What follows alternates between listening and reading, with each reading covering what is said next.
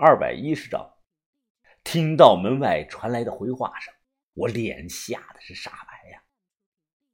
后半夜两点钟，如果换作是你，听到一个去世的人说话了，会是什么感觉呢？我紧张的拽住于哥：“哎，别开，于哥有问题啊！”院里是黑灯瞎火的，一阵风吹来，吹的树枝是轻微的摇晃着。隔着招待所的铁门，过了有一两分钟，又听到这个门外说：“啊，是我，你们出来看看吧，我真是你们的向导老福。”胡说八道！我们认识的老福早死了，他我没死，你们出来看看吧。我愣了几秒钟。终于实在是忍不住好奇心，便蹑手蹑脚的走了过去，透过门缝小心的向外瞄了一眼。只见一个人打着手电站在门口，这个人身穿着深色的羽绒服上衣，手上提了个塑料篮子。虽然他左脸上有道狰狞的疤痕，但还是能认出来就是老福。我猛地拉开了门，吱，哎，福叔，你真的是你啊？你没死啊！哎呀，你总算肯给我开门了，我这都在门外冻了有半个多小时了。老福闪身进来，他放下了篮子，来回的搓了搓手，微笑着看我。哎呀，我花了好长时间呐，才打听到你们可能住在这里。哎呀，是啊，我没死啊，当初在山里恰巧被一位路过的采药人给救了。当时啊。我真的是一只脚已经踏进了鬼门关了。老福突然深夜出现造访，对我来说是太意外了，完全出乎意料，根本就没想到。当初在山里，他被熊伤成那个样子，我们实在没办法带着他走。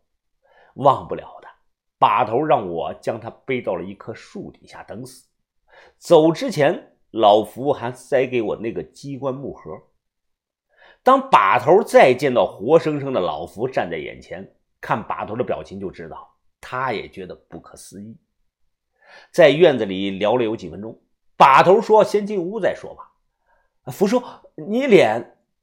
老福叹声气，他掀开衣服，我们看到了一大片更触目惊心的疤痕。把头倒吸了一口气，看着老福：“福老弟呀，你命真大呀！”哎，你不要怪我们，当初之所以把你留下，是因为没得选择呀。福老弟呀，你是怎么找到我们的？老夫整理了整理衣服。啊，说来话长啊，我找了你们足足有半个多月了，也是前几天吧，我偶然从老郭那里听到了你们的消息。这次啊。之所以来找你们，主要是我想要回我那两样东西。什么东西呀？猎枪，那杆枪啊，是我爷爷传给我的，所以啊，我想要回来。还有那块主人迫切伤失的眉心骨，嘎巴拉。一听这句话呀，我忙解释道：“哎呀，福叔啊，对不起啊，眉心骨还在我手里，但……”但你那把祖传的猎枪，我们在山里不小心弄丢了，后来没找到。他那把猎枪啊，实际上早让我给扔了，因为当时打完子弹就没有用了。再有啊，那把猎枪是又破又旧，性能非常的差。枪没了，我点了点头。唉，看来都是命啊。唉，算了吧。老福呢，叹声气。那把嘎巴拉给我就行。那块眉心骨，当初我是为了对付七月爬的诅咒，特意从寺庙借来的。既然七月爬已经死了，那么我理所应当的应该将眉心骨归还给寺庙啊！把头突然问他：“傅老弟呀，你当初并没有参与吧？”那你怎么会知道七月爬死了呢？把头说的对，七月爬的死讯啊，只有我们这几个人知道。他又是怎么知道的呢？老福面色平静，哦，这点啊，并不难猜。你们平安的从山里撤了出来，还有几天前啊，我去找老郭，他话中无意透露了你们带走了很多东西，所以啊，我猜最后肯定是你们赢了。难道我猜的不对吗？把头说：“对，你猜的没错。”随即把头又问他：“我老弟呀，有件事我记得不太清楚了，你肯定记得。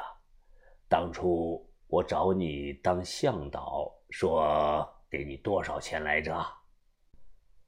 老福几乎没有犹豫，马上就说：“哦，两万五，对吧？”把头点了点头。这个事儿啊，我听把头说过，确实是两万五。如果眼前这个人不是老福，或者是别人冒充的，那他根本不会知道是多少钱。本来就是老福的东西，现在既然人家没死，还活着，我也不会昧了东西不给。随后啊，我回屋里，在包里翻了半天，这才找到了那块眉心骨，嘎巴拉的还给他。老福检查了一番，确认嘎巴拉完好无损后，小心的收进了怀里。把头说：“天晚了。”这附近啊也没个旅馆，便让于哥带着老福去开个房间先休息。人走之后，把头关上门，小声的问我怎么看。我仔细的想了想，呃，把头虽然很意外，但应该没有问题吧？老福的仇人是七月爬，他没有动机，他图我们什么呀？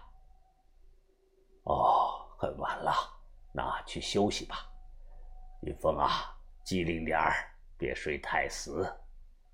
我其实根本就没敢睡。招待所的空房多，老福就住在我的隔壁。听有什么动静，我立即爬起来，耳朵贴在墙上去听。哗啦啦的是水声，可能是老福啊在洗脸或者是洗脚。第二天上午，阳光明媚，老福起得很早。我起来之后啊，他正和把头坐在院子里的小石桌旁边喝茶聊天呢。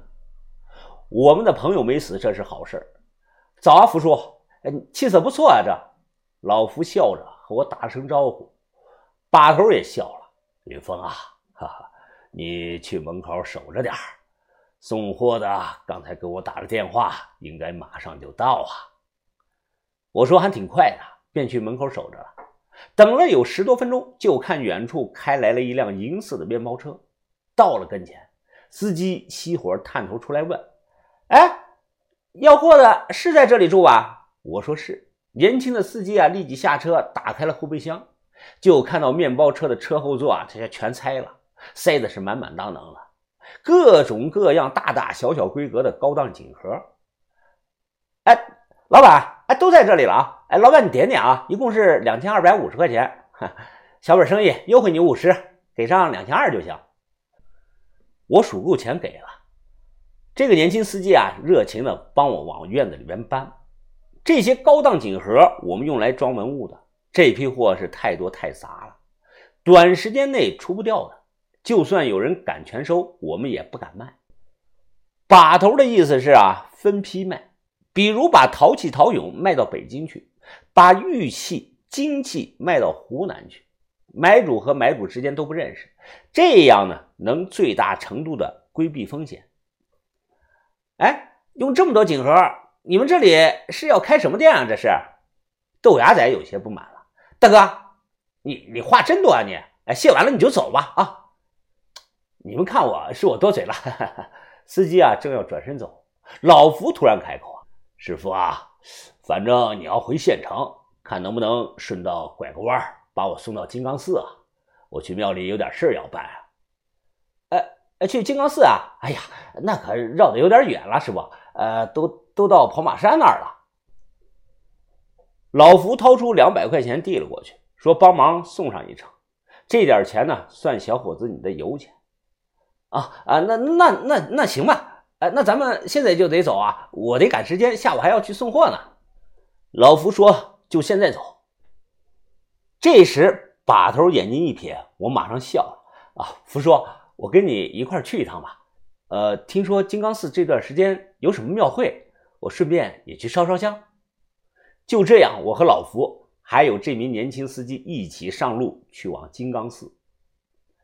对康定熟悉的人都知道，金刚寺几乎每个月啊都会举行不同的法会，藏区群众普遍信佛，像每年三月份举办的这个观音灌顶法会、众生安乐法会，四月份的斋戒法会，五月份的供海神法会，六七八月份的祭天烟法会、码头冥王护法大会等等。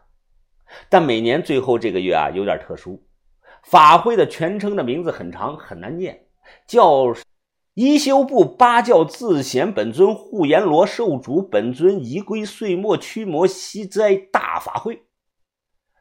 法会持续期间啊，又主要分了两个环节。首先是庙里一波修行多年的高僧，这一批高僧会离开寺庙，去信徒家里帮忙驱魔祈福、息灾和这个经欠。然后呢，庙里会举行五天的斋饭节，跳金刚舞，让所有人都来吃斋。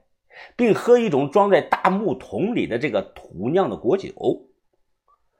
路上得知老福此去的目的，我搞不明白，于是好奇的问他：“呃，福叔，如果我没记错，你以前说过你是从白马寺借的这个嘎巴拉吧？